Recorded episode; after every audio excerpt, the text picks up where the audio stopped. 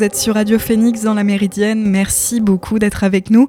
Aujourd'hui, je suis accompagnée de Joanne. Cette semaine, elle nous parlera de sororité et de rivalité féminine en histoire tout en mettant en avant des cas de solidarité féminine. Salut Joanne. Bonjour Chloé.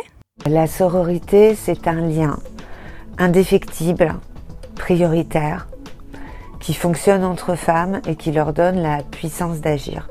Euh, moi, j'ai écrit Mes bien chers sorts en 2019. Et lorsque je l'ai sorti, beaucoup, beaucoup de gens ignoraient ce qu'était le terme sororité. Et, euh, et, à présent, il est tellement utilisé qu'on peut le retrouver euh, sur des tote bags, sur des t-shirts, parfois fabriqués en Chine. Bonjour à toutes et à tous, vous venez d'entendre Chloé Delhomme, autrice de Mes bien chères sœurs, paru en 2019, sur la notion de sororité, que vous avez donc déjà très certainement entendu dans les débats ou lu sur un tote bag, comme dit Chloé Delhomme. Le terme vient de l'étymon latin soror, qui signifie sœur ou même cousine, et qui s'inspire certainement du latin médiéval sororitas, qui désigne des communautés religieuses de femmes. Si la sororité implique une alliance, une reconnaissance, même une bienveillance entre les femmes, il faut garder à l'esprit l'aspect intersectionnel du terme, comme le déclame la journaliste féministe Lorraine Bastide. Et en fait, le danger en, faisant passer euh, le lien euh, de genre euh, au-dessus de tous les autres liens, c'est de justement oublier que certaines personnes sont discriminées en raison de leur origine, de leur religion ou de leur appartenance à une communauté, voilà, quelle qu'elle soit. Et à ce titre, on lui préfère parfois la notion d'adelphité qui désigne aussi bien les frères euh, que les sœurs, donc qui serait plus neutre et plus inclusive, notamment pour la communauté LGBTQI. Et aujourd'hui, Joanne, l'objectif, c'est d'interroger cette notion de sororité dans l'histoire. Tout à fait. En fait, j'ai la sensation que les femmes sont encore largement représentées comme rivales, comme jalouses entre elles au cours de l'histoire, comme s'il n'y avait pas assez de place pour elles toutes. Ça semble être le cas notamment dans les contenus publics, les séries télévision, les films, etc. Et en creusant un peu, ce sentiment semble surtout venir des sujets représentés. On évoque encore beaucoup les classes sociales dominantes, les membres de la royauté, et donc par conséquent, les complots de château sont omniprésents dans les intrigues, pour les femmes comme pour les hommes. Pourtant, on peut déceler une dimension supplémentaire quand il s'agit des femmes. Leur rivalité semble tourner autour d'enjeux souvent sexuels ou romantiques autour des hommes. Bien sûr, ces représentations sont en mouvement, mais j'avais envie euh, précisément de mettre en valeur des exemples de sororité entre les femmes dans l'histoire. Mais avant toute chose, il faut rappeler que la sororité, elle est souvent complexe à identifier en histoire, et c'est en fonction des périodes étudiées, des sources à disposition, etc. On peut facilement pointer du doigt des actes de solidarité, même entre femmes, sans pour autant être capable de définir si cette solidarité est précisément liée à leur genre. Elle pourrait tout autant être une solidarité de voisinage, de classe sociale, d'appartenance à une quelconque communauté commune, ou même tout ça en même temps. Toutefois, Adrien Dubois, donc, euh, qui est historien et qui travaille sur des lettres de rémission normande à l'époque médiévale, il remarque que dans de nombreux cas, ce sont les femmes de l'entourage de la victime qui réagissent pour l'aider dans un premier temps. Il cite une affaire datant de 1425 dans l'Orne, alors que deux Anglais tentent de voler et de violer une femme dans son domicile, cette dernière appelle à l'aide, et ce sont ses voisines qui accourent immédiatement pour l'aider, tandis que les hommes interviennent seulement dans un second temps. Et là, ils interviennent fort puisqu'ils tuent les coupables. Mais rien ne les aurait empêchés, a priori, de venir en aide à la victime avant, comme l'ont fait les femmes il n'est pas rare d'observer des cas de solidarité entre les femmes et peut-être de sororité dans le cadre de violences, notamment sexuelles, mais aussi dans le but d'obtenir des droits. Et à ce titre, je souhaitais évoquer avec vous la guerre des femmes au Nigeria en 1929, étudiée notamment par Sarah Panata. Pour un peu de contexte, le Nigeria est une colonie anglaise jusqu'à sa prise d'indépendance le 1er octobre 1960, mais les révoltes, les résistances à l'administration coloniale, elles ne se limitent pas à cette indépendance. En novembre 1929, à Oloko, au sud-est du Nigeria, une commerçante qui se nomme Wanyeluwa se dispute avec un auxiliaire colonial sur le calcul des taxes dues par le village. Elle refuse de le laisser compter ses bêtes et les membres de son foyer de peur de payer davantage de taxes. Et ça a vraiment son importance puisque notamment dans un contexte de crise économique qui affecte beaucoup les commerçantes et qui met en danger leur autonomie financière. De là débute une bagarre et de nombreuses femmes entendent la nouvelle au marché et rejoignent la commerçante pour la soutenir et s'insurger avec elle contre les taxes. La situation s'envenime et huit femmes sont blessées. Elles portent même plainte ensemble à l'administration coloniale qui leur donne raison. Mais les révoltes des femmes, elles grandissent tout de même, elles se multiplient. Et c'est le 16 décembre, à Opobo, que la violence culmine. Les femmes manifestent, certaines montrent leur sexe, jettent des malédictions, et en retour, 39 femmes et un homme sont tués par balles, et des villages entiers sont brûlés. On imagine donc euh, aisément, au vu des films, euh, au vu des chiffres, pardon, euh, que les cortèges, ou du moins leurs têtes, sont en grande majorité féminins. Et finalement, une enquête est ouverte à Londres et les femmes obtiennent des droits. L'absence de taxes, donc c'est ce qu'elles voulaient, et surtout une participation plus grande à la politique de leur village, prenant part notamment au choix de leur chef, qui reste, attention, un intermédiaire colonial. Ces exemples, ils sont loin d'être suffisants pour établir une tendance, mais on voit bien qu'au cours de l'histoire, les femmes se soutiennent souvent quand il s'agit de se protéger de violences, notamment sexuelles, et de se battre pour leurs droits et pour leur autonomie. Et ça ne peut que me faire penser au mouvement féministe actuel, dont l'importance et, le, succès reposent, je pense, beaucoup sur cette sororité. Bah, merci beaucoup, Joanne, pour toutes ces explications très claires. On te retrouvera avec plaisir très bientôt dans l'émission. Bonne journée à toi. Merci, bonne journée. Vous écoutez La Méridienne sur Radio Phoenix.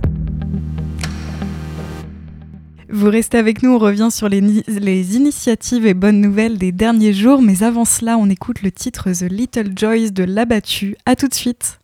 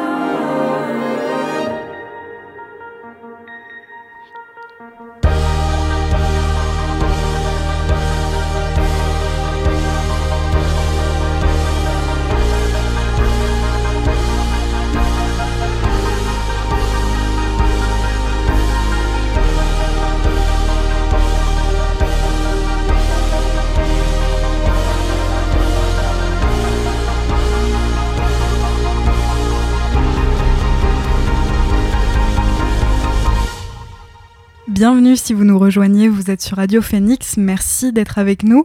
À l'instant, vous venez d'écouter le titre de Little Joyce de L'Abattu. On passe à l'actualité positive des derniers jours.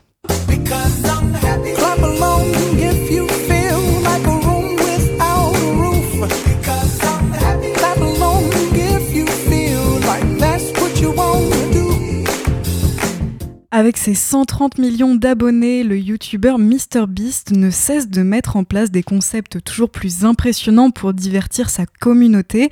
Cette fois-ci, il s'est lancé le défi de permettre à 1000 personnes aveugles de retrouver la vue en finançant les opérations nécessaires. Il l'a mis en place avec l'aide d'un ophtalmologiste, le docteur Jeff Levenson, spécialiste de la cataracte. Depuis 20 ans, le médecin sensibilise à cette maladie qui engendre une perte de la vision pouvant aller jusqu'à la cécité, mais qui pourtant se soigne. L'opération dure une demi-heure, elle est courante en France et partiellement prise en charge, ce qui n'est pas le cas aux États-Unis. Mr Beast, de son vrai nom Jimmy Donaldson, s'est donc dit qu'il tenait là un bon défi à filmer.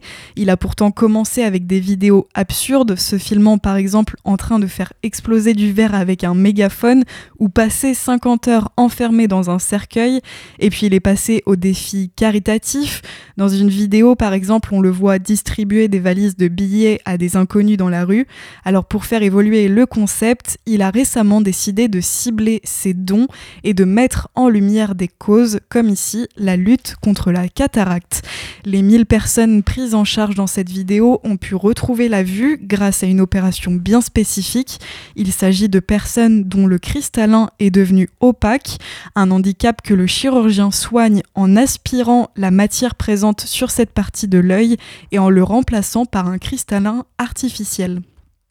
Pour atteindre les 1000 personnes, MrBeast a financé des opérations en Jamaïque, en Indonésie, au Honduras, au Kenya ou encore au Brésil. Sortie le 28 janvier, la vidéo compte déjà 94 millions de vues et a suscité des réactions extrêmement positives sur les réseaux sociaux, avec l'espoir que plus de créateurs de contenu avec autant d'impact prendront exemple et participeront à ce genre d'initiative.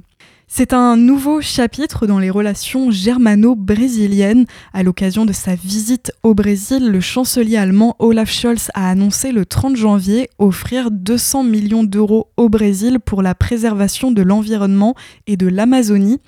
Il est le premier dirigeant occidental reçu par le nouveau président du Brésil, Lula, entré en fonction le 1er janvier. L'Allemagne veut contribuer avec le Brésil à la préservation des forêts après ces années difficiles, selon les mots de la ministre allemande de la coopération économique lors d'une conférence de presse.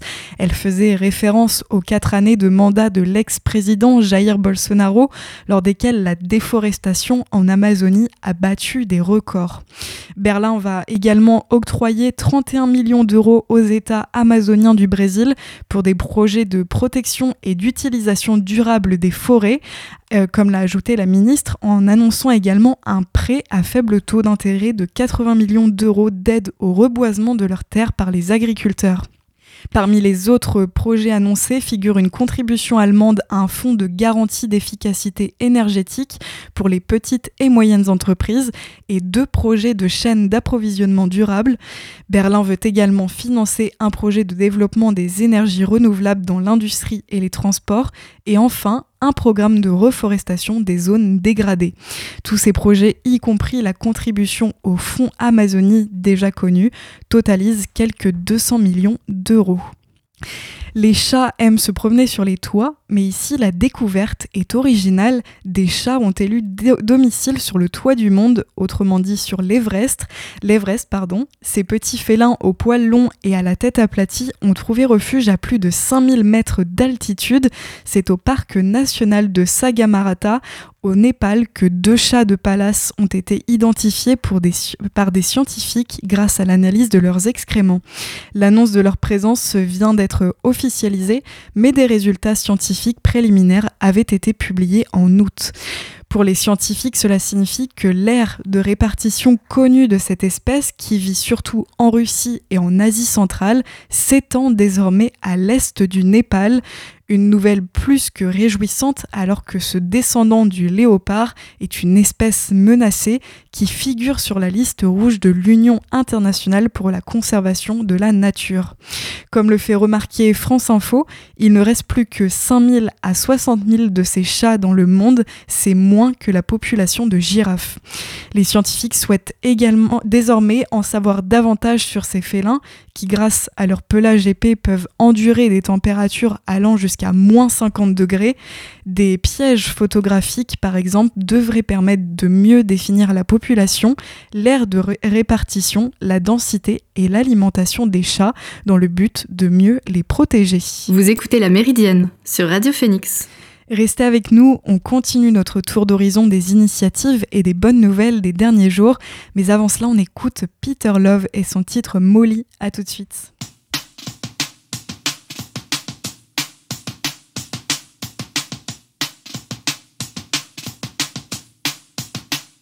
J'ai de grands bras remplis d'amour, j'aimerais tellement te serrer tant.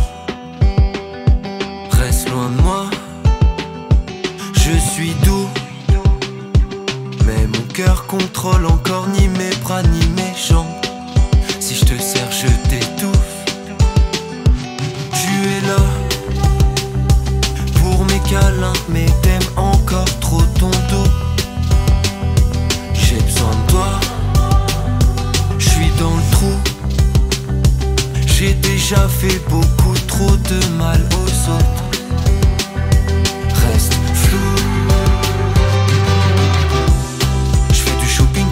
mal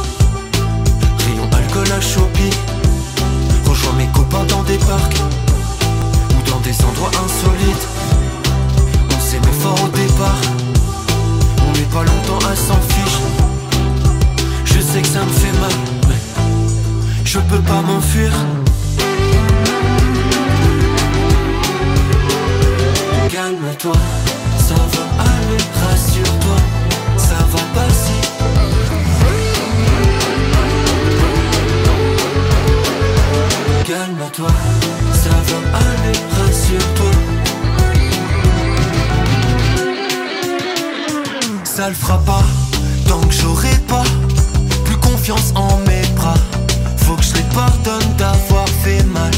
Je sais qu'ils sont pas faits pour ça, mais je perds le contrôle. Hier encore, je veux pas te rendre toute bleue comme moi. Rentrer sur ta liste de connards.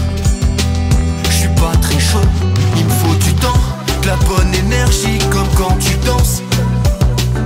Il me faut du vent de là où je suis. Je veux entendre quand tu chantes. Il me faut du sens, que je comprenne pourquoi je suis là.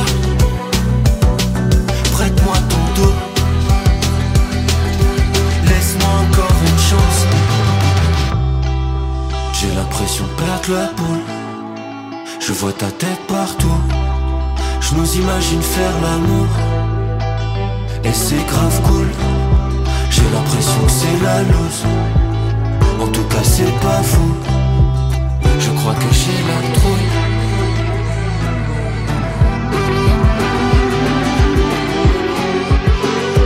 Calme-toi, ça va aller, rassure-toi, ça va passer